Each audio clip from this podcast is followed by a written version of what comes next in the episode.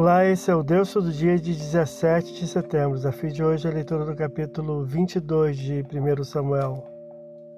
Davi parte da cidade do gigante Golias e passa a habitar na caverna de Adulão, versículo 1, ou Odolã, segundo a versão Pão Nosso e Bíblia de Jerusalém. Próximo a Belém, para onde vieram parentes, por medo do confisco de bens e morte por mando do rei.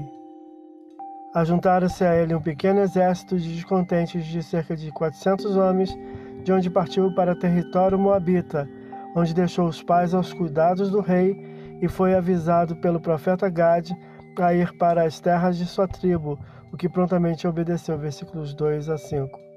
Davi, o rei ungido, ainda sem coroa, rejeitado e perseguido, se refugia como um à margem da lei, num lugar secreto, onde se torna líder de um grupo de excluídos, parentes e oprimidos, à semelhança do Messias. Saul em sua terra, respirando ainda ameaças e morte, como seu homônimo neotestamentário Atos capítulo 9, versículo 1, questiona os benjamitas sobre Davi, versículos 6 a 8.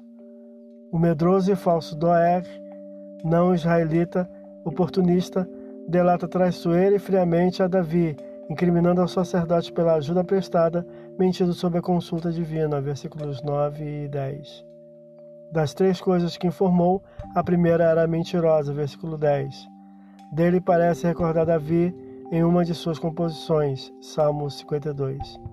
Após ser convocado pelo rei com todos os outros sacerdotes, Ahimelech corajosamente defende a Davi, versículos 11 a 15, ao que ouviu sentença de morte, versículo 16, vindo do insensato rei e seus comandados não querendo cumprir, o fez Doeg, com a todos da cidade, inocentes, incluindo os animais. Versículos 17 a 19. O que o ímpio e insensível Saul soube poupar de Amaleque, não quis fazer em Nober. Um único sobrevivente, filho do sacerdote executado Ahimelech, foge e avisa Davi sobre a execução dos sacerdotes.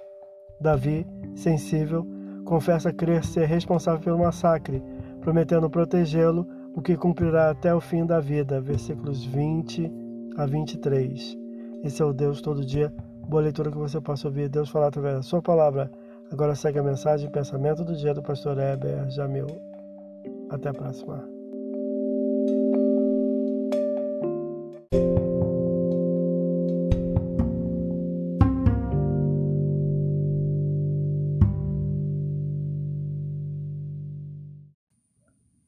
Pensamento do dia.